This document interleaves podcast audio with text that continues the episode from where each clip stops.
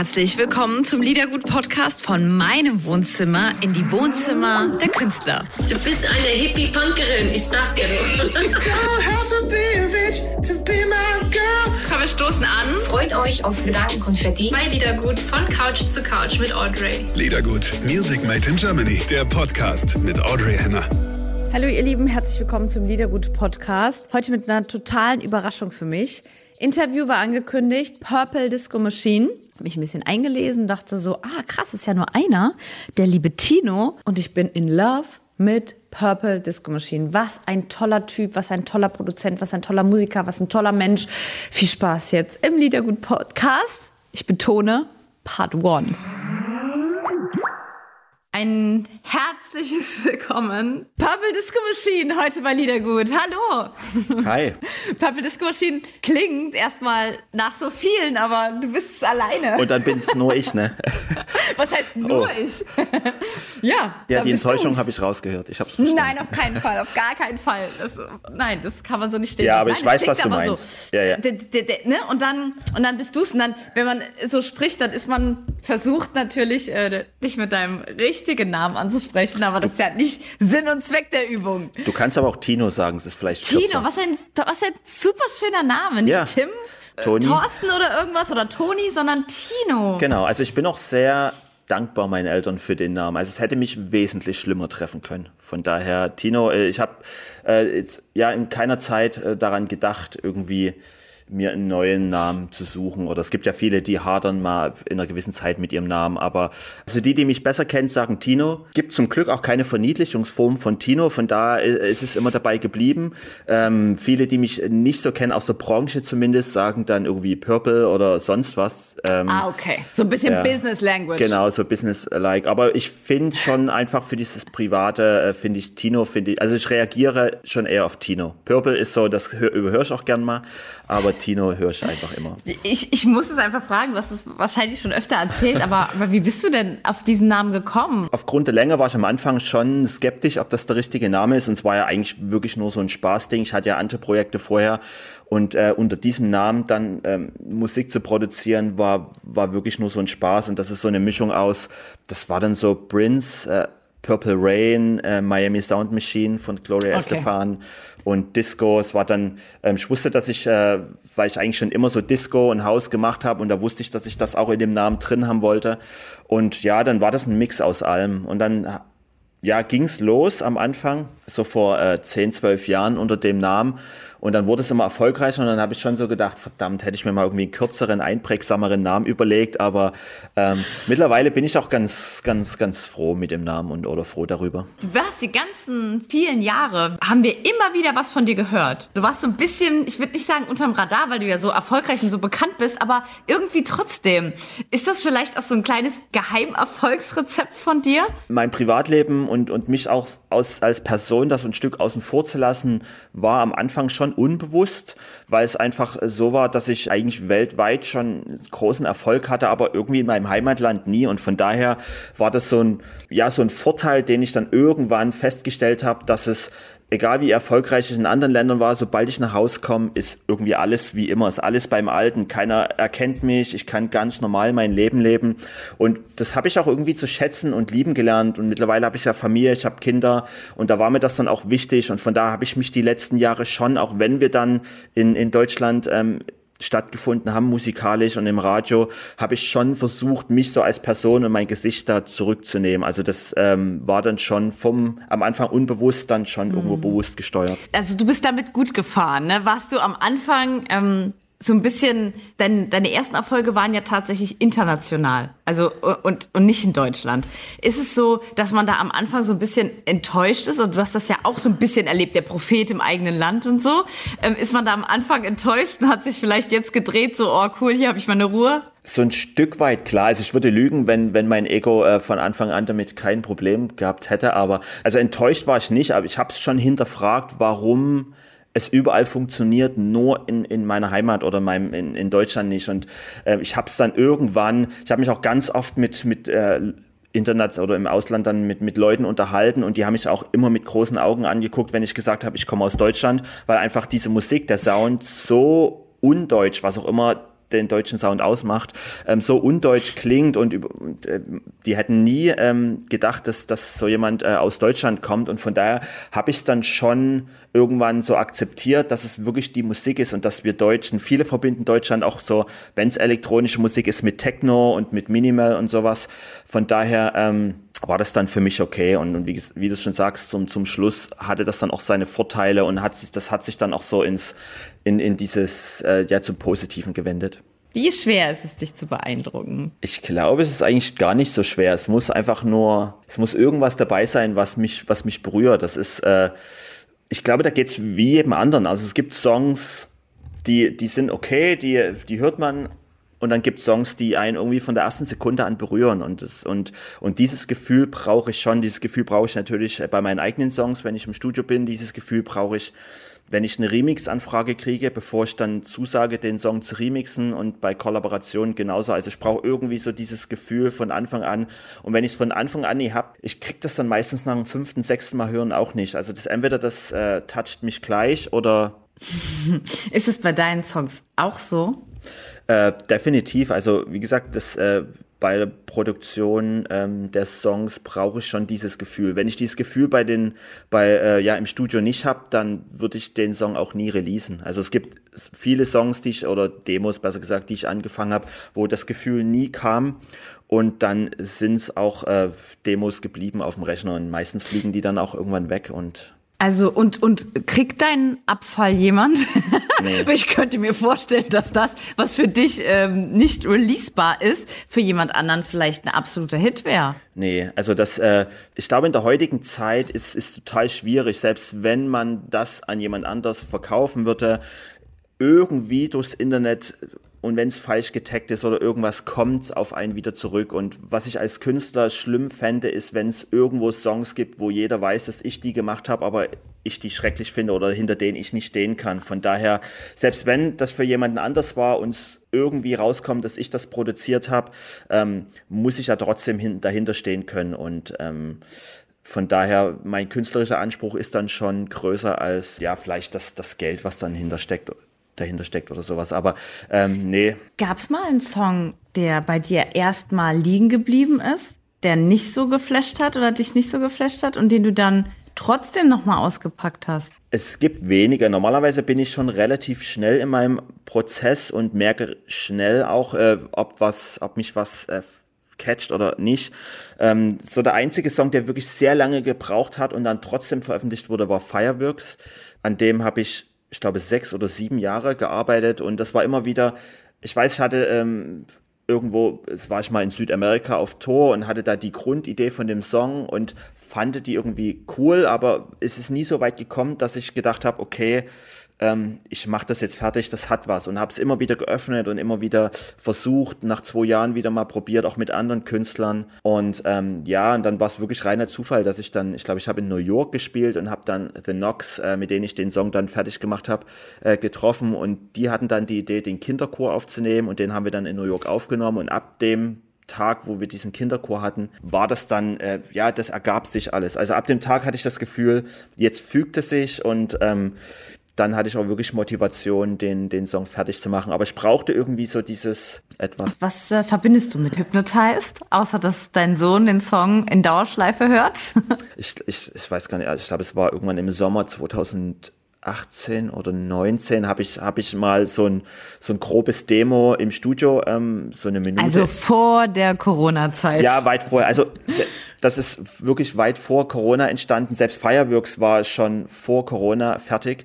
Also das waren Songs, ähm, viele dachten natürlich, dass ich die Corona-Pandemie äh, super effektiv genutzt habe, um, um irgendwie Radiomusik zu machen, aber die Songs waren wirklich vorher schon fertig, auch mit dem Label schon so geplant, dass wir die releasen, dass die Pandemie kam dann wirklich ähm, zwar ungünstig für alle, aber vielleicht für die Songs äh, zur günstigen Zeit und ähm, aber bei Hypnotized äh, war es wirklich so, dass ich äh, ich glaube, ich habe zwei Stunden im Studio so ein ganz grobes äh, Arrangement gemacht und habe das damals bei, bei Instagram und bei Facebook hochgeladen und habe so viel positive Resonanz drauf gekriegt, weil es ja schon anders war als mein Club-Sound, etwas langsamer und etwas poppiger und deswegen habe ich es hab einfach mal hochgeladen, um so die Reaktion zu checken. Das war noch weit vor Sophie. Und die waren so positiv, dass ich dachte, okay, mein Gefühl hat mich doch nicht getäuscht und habe es dann fertig gemacht, so als, als reines Instrumentaldemo. Dann haben wir Sophie geschickt und sie hat dann, ähm, ja, ich, das war auch so ihr erster, ihr erster Take, ihr erster Versuch. Ähm, wir haben dann gar nicht großartig angefangen, das zu ändern oder umzuschreiben oder neu aufzunehmen, sondern das, was sie da gefühlt hat in dem Moment, das haben wir dann auch genommen und ähm, ja, das war einfach perfekt. Sophie ist ja eine Künstlerin aus UK, ja. aus Großbritannien. Wie sind da die Verbindungen? Also hast du eher internationale Musikkontakte oder wie bist du auf sie gekommen? Ähm, durch die Labels sind das schon klar internationale Kontakte und ich glaube, das kam wirklich von von, von meinem UK-Label. Ähm, die haben mir ähm, Sophie and the Giants als Band vorgeschlagen und ich habe mich dann so ein bisschen mit ihrer Musik auseinandergesetzt. Ist ja eine Indie, ist ja eine Indie. Genau, die machen ja eigentlich so Indie-Rock und habe mich dann mit ihrer Musik auseinandergesetzt und ich fand ihre Stimme und sie als Person irgendwie total spannend und wir haben dann so einen Zoom-Call gehabt und ähm, haben uns super verstanden und sie war ja damals noch total jung, ich glaube, sie war 19 oder so, wo, wo sie Hypnotized aufgenommen hat. Und wir haben uns super verstanden und weil ich am Anfang so ein bisschen Bedenken hatte, dass sie vielleicht mit der Musik nicht so richtig was anfangen kann, weil es ja schon ähm, Musik aus einem Jahrzehnt ist, in, in, in dem sie jetzt nicht gelebt hat. Aber ich hatte schon im Gespräch das Gefühl, dass sie, dass sie versteht, was, was, was ich sagen will mit dem Song. Und, ähm, und das hat sie dann mit ihrer Stimme und, und auch was sie ähm, ja mit, den, mit der Topline dann ähm, geschrieben hat, hat sie wirklich super umgesetzt. Und von daher ähm, war das auch wieder so ein, so ein Gefühl, ähm, dass es sich fügt. Und wir haben den Song auch nie irgendjemand anders geschickt. Normalerweise pitchen wir Songs schon zu verschiedenen Sängern, aber bei Hypnotized hatte ich vielleicht unterbewusst oder hatten wir schon das Gefühl, dass Sophie die richtige ist und deswegen haben wir es auch nur ihr geschickt und ähm, ja, wurden dann belohnt von ihr. Ich habe nur noch In the Dark im Kopf, denn das ist die neue Single von dir. Genau. Korrekt. Äh, wieder mit Sophie in the, the Dark. Wieder mit Sophie in the Giants. Die äh, Frau hat sehr angetan, die Stimme. Aber sie ist auch wirklich bezaubernd. Ne? Das muss man wirklich sagen. Das absolut, ist schon, absolut. das ist schon highest level. Das ist schon richtig gut. Ähm, erzähl was über dein neues Werk. Wann ist es entstanden und was ist dein Gefühl? ähm, ja, entstanden ist es wirklich in der Pandemie letztes Jahr.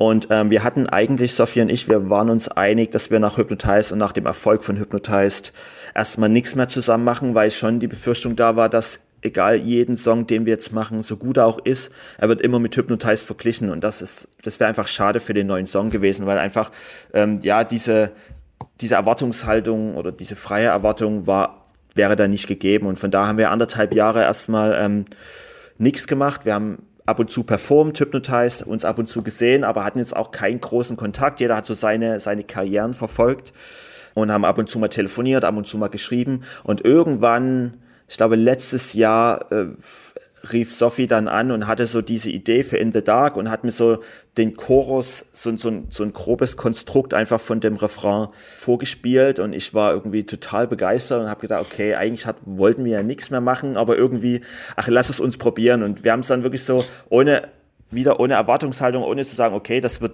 das wird jetzt die, die, die neue Single von uns, sagen, okay, la, lass probieren. Ich, ähm, hab, ich habe dann den Song äh, produziert und sie hat dann äh, zum Schluss die, die Strophen noch aufgenommen und alles nochmal neu aufgenommen. Und am Ende haben wir dann schon ähm, gemerkt, dass es anders als Hypnotized, vielleicht etwas düsterer als, als, als Hypnotized, ähm, komplett andere Emotionen. Wir haben schon gemerkt, dass das auch was, was ganz Besonderes ist und, und, haben dann auch irgendwie nicht lange drüber nachdenken müssen, das dem Label dann vorzustellen und die fanden es auch super und ähm, und auch da hat sich zum Ende wieder alles gefügt, weil das war dann so, wir wollten eigentlich die Kampagne, die Exotica Albumkampagne beenden und hatten noch so für eine letzte Single gesucht nach Dopamin und haben, und das war dann irgendwie so, es passte dann, dass wir mit, mit Sophie und Hypnotize angefangen haben. Das war die allererste Single. Und In the Dark ist jetzt sozusagen die allerletzte Single von, von Exotica, die ja noch jetzt auf dem, auf dem Exotica Deluxe Album, was im März kommt, dann, dann veröffentlicht wird. Und somit hat sich auch hier dann wieder alles ergeben und das war dann wieder rund und, und perfekt. Als, als wenn es so von vornherein geplant gewesen wäre. Ein gutes Gefühl bei dir. ja, ich habe mir da rüber über, über Karma oder über so Sachen, die sich einfach fügen, nie Gedanken gemacht. Ich war schon ein sehr, sehr ungeduldiger Mensch. Ich glaube, das ist so meine, meine negativste Eigenschaft, dass ich unfassbar ungeduldig bin. Wie, wie, äußert sich das denn? Weil du wirkst dir gar nicht so. Ne? Es gibt ja Menschen, die wirken auf dem ersten Moment schon ungeduldig, wo man merkt, ah, die tun sich schwer beim Zuhören und wollen einfach nur ne, ablassen. Aber so bist du gar nicht. Also du wirkst wahnsinnig ruhig ausgeglichen. Ja, das, das stimmt. Von daher, ich kann es gut. Ich habe jahrelang gelernt, das zu kaschieren. Nee, ich bin jetzt in dem, ich, der Hinsicht nicht hippelig oder ich kann mich schon konzentrieren, auch wenn meine Lehrer das damals wahrscheinlich komplett anders empfunden haben, aber ich kann mich schon eine Weile konzentrieren und es ist einfach so, dass mich, äh, ich bin relativ, ich kann mich relativ schnell für Dinge begeistern und bin dann auch super euphorisch und so schnell die Begeisterung da ist, so schnell ist die dann meist auch wieder weg. Also das ist wirklich wie so eine, so eine Kurve, die dann ganz schnell wieder abfällt, wenn nichts dabei ist, was mich irgendwie toucht und dann, ähm, also ich brauche so relativ schnell das Gefühl, dass das dass es mich in irgendeiner Weise toucht oder weiterbringt. Und deswegen diese Ungeduld, ähm, einfach zu sagen, okay, ich warte jetzt ab, was passiert,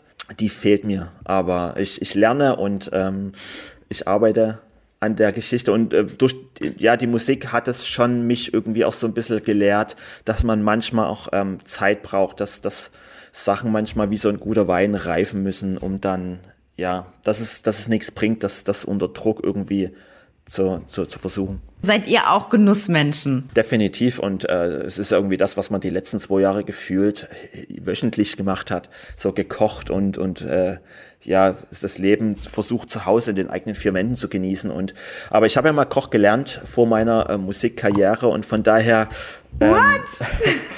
ja, ich, ich musste, um ehrlich zu sein. Also es war, äh, am Anfang war es unfreiwillig, aber zum Schluss äh, war ich dann wirklich froh, dass ich, dass es so war. Es war so, dass ich eigentlich meine Musikkarriere schon nach der Schule ähm, starten wollte, aber meine Eltern vernünftigerweise gesagt haben, kannst du machen, aber du lernst erstmal irgend, irgendwas, dass du eine abgeschlossene Berufsausbildung hast weil studieren kam für mich irgendwie damals nicht in Frage. Das hat, das hat sich irgendwie so wie verschwendete Zeit angefühlt. Und da habe ich so überlegt, was ich gern mache. Und ich habe gedacht, okay, ich esse gern. Ich glaube, ich habe genau zwei Bewerbungen geschrieben und habe eine Zusage gekriegt, wurde genommen, habe gedacht, okay, das ist äh, 300 Meter von, von, von wo, wo wir gewohnt haben entfernt. Also ja, es ist jetzt äh, recht unkompliziert, da hinzukommen und ich kenne das Restaurant, der Chef war, war ganz nett und mache ich jetzt einfach, ziehe ich durch. Habe da drei Jahre gelernt und bin super froh drüber, habe extrem viel gelernt, war auch so, schon gehobene Küche, also und ähm, ja, bin, bin da super also froh. Also kann man mal, kann man mal irgendwie äh, grüßen an der Stelle. Ja, dann äh, liebe Grüße an, an, an meinen ehemaligen Chef, Thomas Kaiser, heißt er. Ähm, Landhaus Lockwitzgrund heißt das Restaurant, gibt's immer noch und ähm, kann ich wirklich sehr empfehlen in Dresden. wir und verlinken das in unserem YouTube-Video. Ich glaube, das, das, ist wirklich das allererste Mal, dass ich das so äh, konkret erwähne. Aber äh, ja, wie gesagt, ist ist ein super Restaurant und ähm, ich habe da extrem, es war natürlich schon eine harte Zeit, also man darf es ist schon wirklich so, Lehrjahr, Lehrjahre sind keine Herrenjahre. Das ist so, ähm, ja, es war schon eine krasse Zeit. Und ähm, aber ich habe wirklich viel gelernt und auch fürs Leben gelernt. Ähm, und ähm, ist ja Warte mal, warte mal, Tino, das bedeutet also, deine Familie hat nicht nur die beste Musik zu Hause und so ein International Star, sondern die hat einfach mal einen wunderbaren Koch zu Hause. Ich muss sagen, dass meine Frau auch sehr gut kochen kann. Sie kommt auch aus, äh, also meine Schwiegermutter, die hatte auch viele, viele Jahre ein Restaurant. Von daher, also meine Frau ist auch ähm, im, in einem Restaurant groß geworden, kann auch kochen. Und wir haben das schon so, jeder hat so seine, seine Vor- und Nachteile. Meine Frau ist eher so einer äh, ja, rustikalen ähm, Küche groß geworden. Also sie kann alles, was so was so gut bürgerlich ist, kann Boah, sie Das heißt, sie kann kochen. richtig gute Rouladen machen sie oder perfekte Gulaschsuppe machen. Oh. Super. Gulaschsuppe, saure Eier, äh, Hähnchenfrikassee, sowas. Das, das habe ich in, in meiner Lehre nie gelernt und bei mir gab es dann eher so, also wir hatten äh, im Restaurant dann eher so was wie teilweise Hummer oder, oder Austern und, und äh, so äh, schon extravagantere Sachen und da bin da komme ich dann ins Spiel, wenn es dann etwas äh, exquisiter wird, äh, da bin ich dann dafür zuständig. So haben wir das perfekt aufgeteilt. Wenn wir jetzt schon dich ein bisschen kennenlernen dürfen, also wie, wie, der, wie der echte Tino ist, wie ist das? Bist du zum Beispiel in der Küche richtig ordentlich? Also hast du Mise en place da und hast da ein Schälchen, da ein Schälchen und es ist alles so ein bisschen so optisch auch ein Highlight, dir zuzugucken? Ähm, meine Frau würde sagen, es ist eine absolute Katastrophe und ich könnte es wahrscheinlich bestätigen. Also auch da bestätigt sich wieder diese Ungeduld, dass ich, äh, ich bin schon irgendwie hat man es im Restaurant, wenn man da einmal ähm, im, in einem Restaurant gearbeitet hat und es, muss einfach schnell, schnell, schnell gehen. Man hat keine Zeit, da 100 Schächen zu platzieren, wie es äh, im Fernsehen, wenn jemand kocht, da oft der Fall ist. Das, ist, das gibt es in keinem Restaurant. Von da hat man das schon gelernt. Effektiv, natürlich ist der Arbeitsplatz äh, sauber, aber es ist effektiv, schnell und, und ähm, ja, mit, mit kleinsten Platz kommt man da super klar und von daher nichts mit 100 Schälchen. Es wird einfach alles, äh, ich habe auch nie wirklich gelernt, mit Kochbuch zu kochen. Also es wird wirklich so, äh, äh ja, nach Gefühl, nach Gefühl gekocht. Und ich finde auch, dass das. Äh wir, wir, haben hier im Saarland, wo ich herkomme, ja ganz viele Sterneköche. Mhm. Und ein Sternekoch hier hat immer zu mir gesagt, für Kochen braucht man nicht Ganz viel, gute Produkte, gute Zutaten und Gefühl. Das ist alles, was man zum Kochen Genau. Und äh, etwas Übung, dass man ein Gericht äh, drei, vier, fünf Mal kocht, dann kriegt man auch das Gefühl für das Würzen und für alles. Und irgendwann weiß man auch, was zusammenpasst. Und, und dann ist es, ich finde finde zum Beispiel, dass Kochen extrem eine, eine große Parallele zur Musik hat, weil im Endeffekt nimmt man ja verschiedene Zutaten, genauso wie bei Musik nimmt man verschiedene Zutaten, mischt sie zusammen und schaut, was dann am Ende bei rauskommt. Und äh, umso öfter man das macht, umso besser wird man, umso feiner ähm, wird das dann und es, es gibt da irgendwie ganz viele Parallelen und ich kenne auch ganz viele in der Branche, die wirklich auch so eine Affinität für, fürs Kochen und für Essen haben. Tino, ich krieg hier reingeschrieben, dass wir langsam zum Ende kommen müssen und ich habe für mich gefühlt noch viel zu wenig von dir erfahren. Ich weine gleich, Leute. Ich will nicht. ist ganz selten. Aber Tino, wir, wir, wir möchten dich gerne ähm, ein bisschen, müssen wir noch reden. Zum Beispiel möchte ich gerne über den Song Dopamin noch sprechen mit dir. Der, finde ich, gehört auf jeden Fall auf die Playlist. Bist du okay damit? Ich bin äh, absolut okay damit. Also es ist auch ein, es ist auch ein Song, der der meine Karriere und mich auch so ein bisschen ähm, ja geformt hat, weil er ist auch in der in der Pandemie dann im ersten Pandemiejahr entstanden und zwar es war auch so der erste Song, den ich wirklich rein im Lockdown geschrieben hat. Also ähm, wir haben alles die komplette Kommunikation lief nur über Zoom. Wir haben nie zusammen, ich habe mit Ayla nie zusammen im Studio gesessen. Wir haben alles immer nur so über Zoom hin und her gemacht und, äh, und, und Stems oder, oder Spuren halt hin und her geschickt und das war für mich eine neue Erfahrung. Also ich liebe das, äh, für mich in, im, im Studio zu sitzen und ich bin jetzt auch nicht so der Typ, der so in großen Writing-Sessions mit 20 Leuten arbeiten kann. Das blockiert irgendwie meine Kreativität. Du, habe ich mir hier aufgeschrieben als Stichwort, ich kann mir dich, ich habe so ein bisschen was gehört von dir, da mich so ein bisschen dich wirken lassen und ich habe gesagt, ich kann mir dich nicht so in so einem Camp vorstellen, nee. wo so auf Taktung äh, mit, mit Zeitdruck, das passt du für mich nicht hin. Nee, und das ist, ich glaube, dass in solchen Camps natürlich können da äh, kreative, gute Sachen entstehen, aber für mich äh, ist dann ja wieder das, dieses Zeitproblem, dass man eine gewisse Zeit hat, in der man Sachen schaffen muss. Und Kreativität lässt sich einfach nie in den zeitlichen Rahmen packen. Und äh, von daher sitze ich lieber in meinem Studio und das habe ich auch die letzten zwei Jahre ja viel gemacht und Dopamin ist da komplett im Lockdown im Studio eingeschlossen entstanden und ähm, es, es war Vor- und Nachteil. Der Vorteil war natürlich, dass ich oder dass wir alle äh, super viel Zeit hatten, weil es, äh, wir konnten ja nicht touren, es gab keine großen Alternativen. Also ich hatte wirklich viel Zeit an dem Song zu arbeiten mit anderen Musikern. Ähm, ich habe auch an dem Song noch mit anderen Musikern gearbeitet, weil ich wusste, dass auch andere Musiker ja in derselben Situation sind.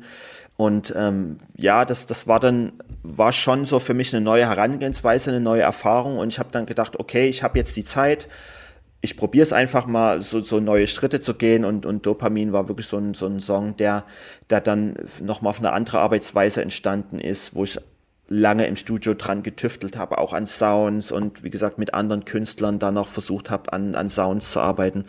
Und ähm, ja, hat auf alle Fälle viel, viel Spaß gemacht. Gibt es jemanden, den du total feierst im Moment, also aus der, aus der Musikszene, der dich total inspiriert? Muss nicht unbedingt aus der deutschen Musikszene sein, aber es würde mich einfach interessieren. Gibt es hier, äh, du hast eine sehr eigene Art zu arbeiten, auch eine andere Art und Weise, wenn ich das so beurteilen kann von den anderen Künstlern, mit denen ich spreche.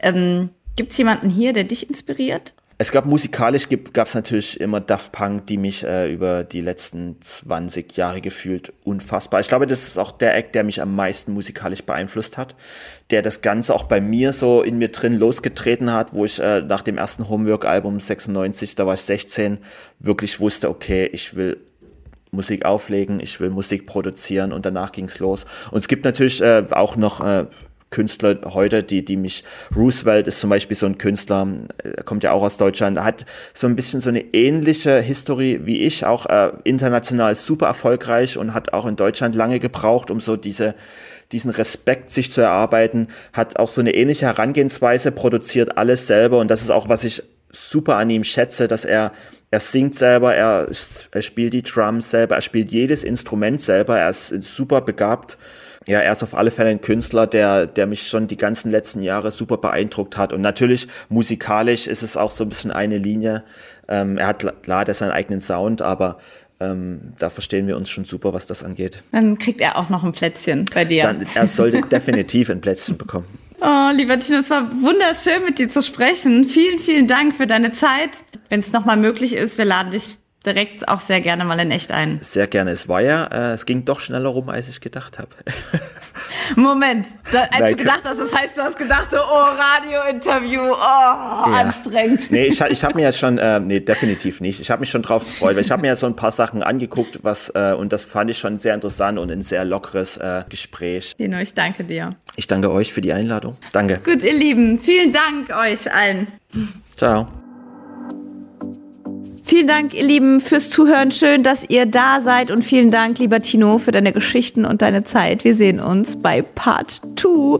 Ich grüße euch, ihr Lieben, und schicke ein Küsschen raus. Musik an, Welt aus. Eure Audrey. Liedergut. Music Made in Germany. Der Podcast mit Audrey Henner.